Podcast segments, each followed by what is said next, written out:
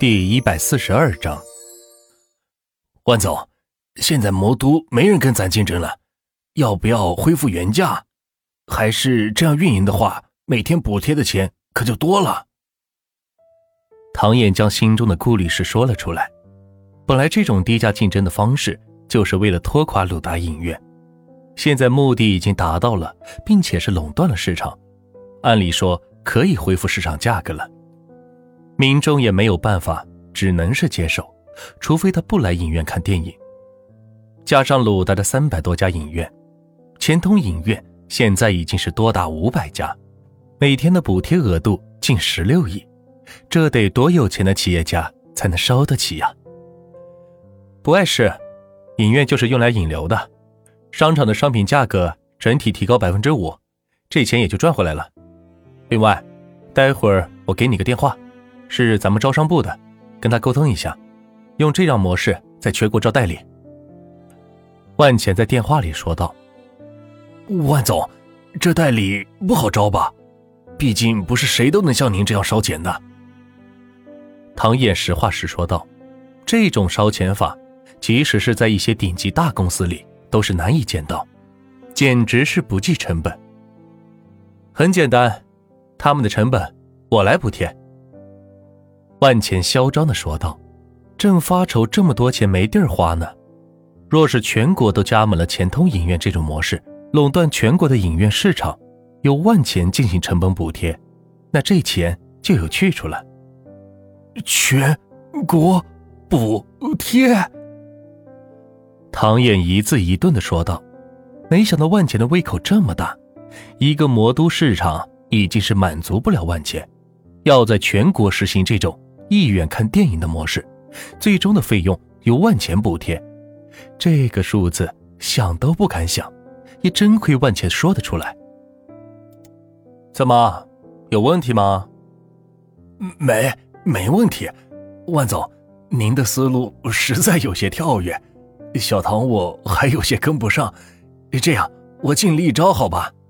唐燕在电话里有点发虚，万钱这是要唱哪一出啊？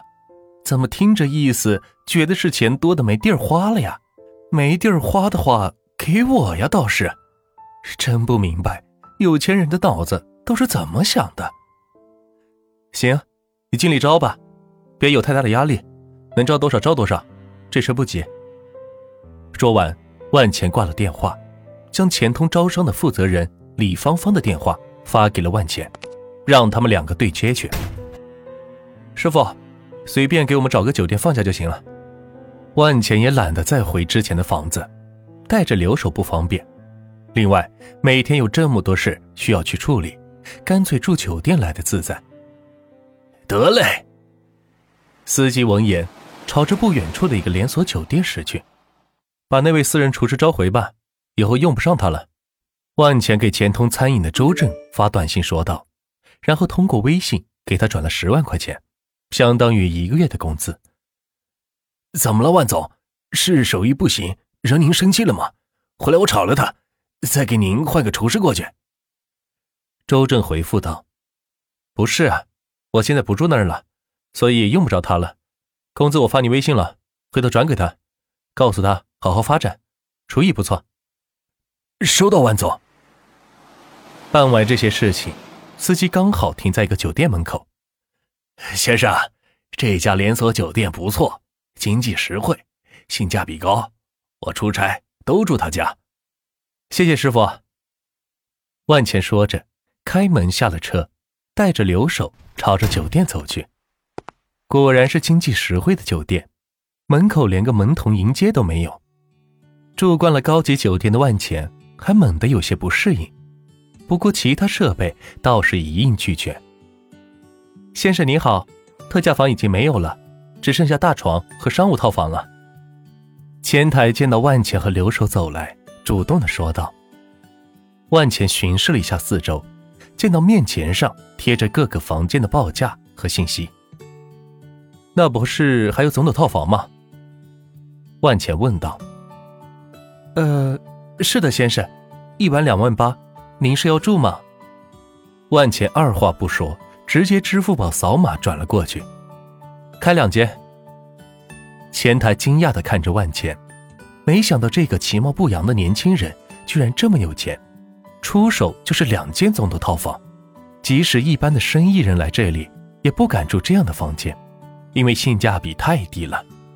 再好的房间也是用来睡觉的，第二天一早就走了。从商业角度来看，根本是不值得住这么贵的房间。即使一些商人开这种房间，也是为了款待贵宾用的，自己根本是不会住。呃，好，好的，先生，这是您的房卡，请您收好。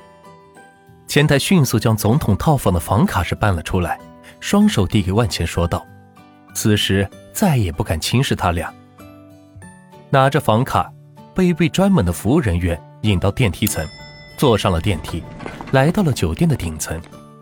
这里有着装修豪华的总统套房。钱哥，这怎么用啊？刘守拿着房卡问道。两个房间分在了一起，万茜先将自己的房门打开，然后拿着刘守的房卡，在门把手处是照了一下，房门是应声打开。喏，出门的话记得带上房卡啊。说完，自己一个人进入了房间。不愧是总统套房，面积就是大，一个客厅就比自己住的整个房子还要大。两间卧室，两个洗浴间，一个大餐厅，一个会议室，一个书房。万茜来到浴室，好好的泡了个澡，然后裹着浴巾来到客厅，打开了电视，随意的放着几个节目。喂，刘守，我是万钱，感觉怎么样？